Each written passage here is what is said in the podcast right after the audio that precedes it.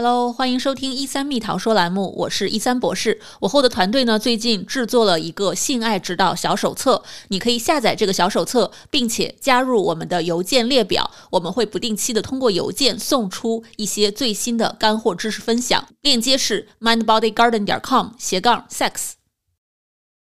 说起性爱呢，那真的是青菜萝卜各有所爱。市面上的这些性爱的姿势啊、知识啊、不同的方法呀，真的是琳琅满目。就说中国古代吧，中国自古啊就有像《金瓶梅》这样的小说啊，《春宫图》啊，或者是罗汉一百零八式性爱姿势啊等等。小黄书在我们的生活当中永远都在广泛流传。其实我们想一想啊，性爱和我们每天的吃饭、喝水、散步。锻炼有什么区别呢？它其实都是我们生活中的不可抗力，也都是我们必须要面对的自身的欲望。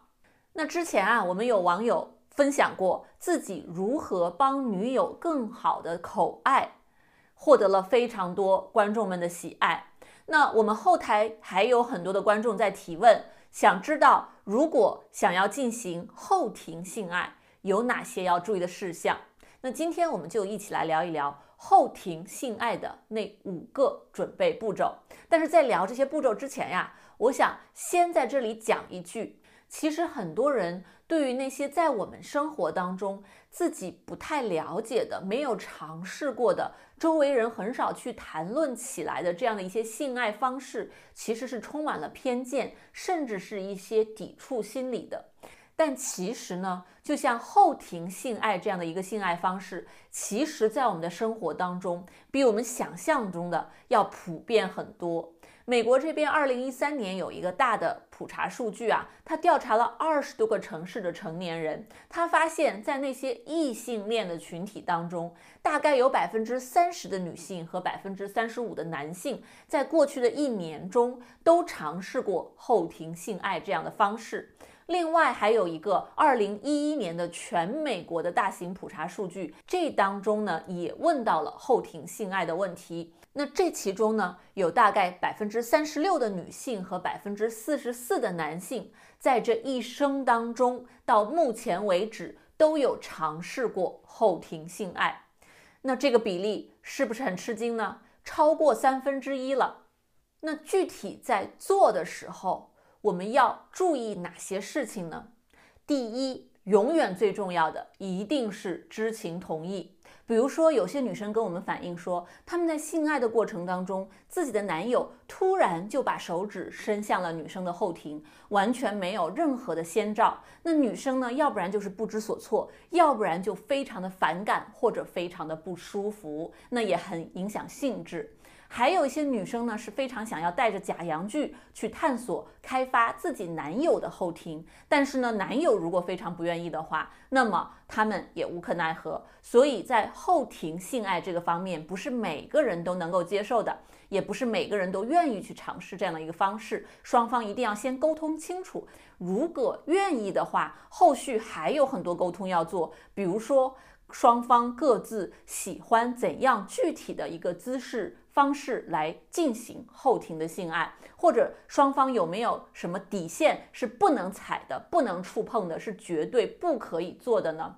再就是要不要引入玩具，双方要不要使用安全套，有怎样的安全隐患需要注意等等。那这一些都是需要在后庭性爱之前就讨论清楚的。那第二点呢，就是去探索自己的后庭。美国这边非常著名的一位性心理学家 Jessica O'Reilly 博士曾经提到过，说如果你从来没有尝试过，也不愿意去尝试把自己的手指放入自己的后庭，那么你其实就没有准备好要去做后庭的性爱这样的一种性爱方式。正所谓己所不欲，勿施于人嘛。如果自己都不喜欢，为什么要强迫自己的伴侣去？配合自己做这样的性爱方式呢？那为什么要考虑后庭性爱这样的一个自慰方式呢？首先，自慰的时候，如果你把一个小玩具或者手指插入了你的后庭，那么这个时候你可以自己去练习呼深呼吸、放松，你越能够在有异物入侵的同时。把专注力放在你的呼吸上面，其实就是一种性爱当中的正念的练习方式。那么你其实就能更好的去放松肌肉，从而提升你之后愉悦的体验。你越能够放松你的肛门周围的肌肉呢，你其实也就减少了你受伤和有疼痛感的几率。另外呢，就像我们以前提过的。自慰可以帮我们了解自己到底喜欢什么，不喜欢什么，怎样的一个触碰方式自己是可以有愉悦的感受的。那么后庭的开发也是一样，比如说通过自己的探索，你了解到哦，原来我喜欢的是这种抽插的方式带来的感觉，或者是哦，我更喜欢的原来是这种揉搓的、摩擦式的。摁压式的方式带来的感觉，那么你之后在和伴侣一起爱爱的时候，就可以指导他们，告诉他们怎么去探索、触摸你的后庭，可以让你更加的有快感。第三个呢，就是提前清洗。不过这个和大家通常想象的不一样，我们可能一般在电视上啊、小说里面看到的都是要进行灌肠这样的彻底的清洁。其实从解剖学上来看，我们人体粪便存储在蛮靠里的一个位置，阴茎的长度是不可能直接触碰到粪便的位置的。所以呢，大家不需要担心在后庭性爱的过程中会不小心沾染上粪便。最重要的清洁部分其实是肛门外侧附近的那一个部位。后庭性爱之前，大家可以考虑。额外的进行清洗和擦拭，大家也可以呢，在性爱开始前的一个小时之内上一次洗手间。那这里想提一句，灌肠对于后庭性爱并不是必须的。如果你想进一步的深度清洁，你可以考虑灌肠这样的方式，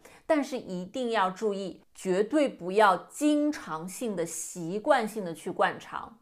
如果你经常性的用灌肠的仪器去灌肠的话，它容易破坏我们体内微生物群的这样的一个生态平衡，而且容易影响到我们肛门附近肌肉的一个正常的功能。第四，一定要用润滑液。我们之前做过一期润滑液的相关视频，大家可以去参考。因为我们的后庭不会自然而然地分泌任何的润滑液，我们在进行后庭性爱的时候，一定一定要结合润滑液。如果是需要结合玩具的话呢，大家可以选用水溶性的润滑液。但是如果不使用玩具的话，大家就可以考虑硅基的润滑液，它的持久性呢会更好。但是这里一定要注意啊，很多美国的性心理学家都强烈反对使用这种有麻痹效果的润滑液，有可能会让你在受伤的情况下反而不自知，而且经常性的在这个麻药作用退去之后，很多人会感觉到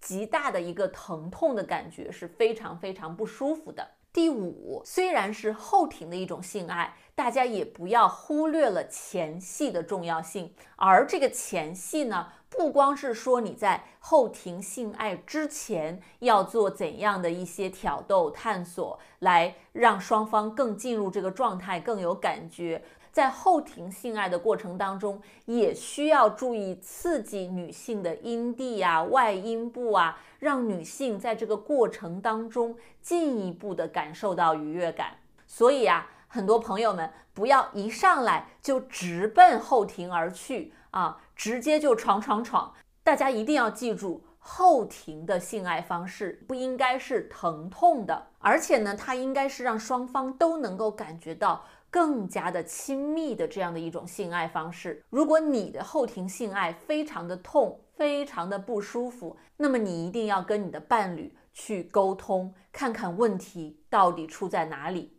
我们牺牲自己的感受，一味的去成全对方的对性爱的一个渴求，绝对不是一个长久的健康的性爱的亲密关系。希望大家在双方性爱的过程中，是构建在一种互相尊重、互相喜爱、一起探索这样的一个基础上的。也希望我们这期的节目对于想要更好的探索后庭性爱的朋友们呢有所启发，有所帮助。我是一三博士，那我们这期的节目就到这里。如果喜欢我们的节目，就点赞、转发、收藏吧。如果你尝试过后庭性爱，有什么小技巧、小经验想要分享的话呢？欢迎在我们的节目下方留言，我非常非常想要听到大家的一个回馈和你们的一个感受。谢谢关注我们的节目，那我们这期的节目就到这里啦，下期再见，拜拜。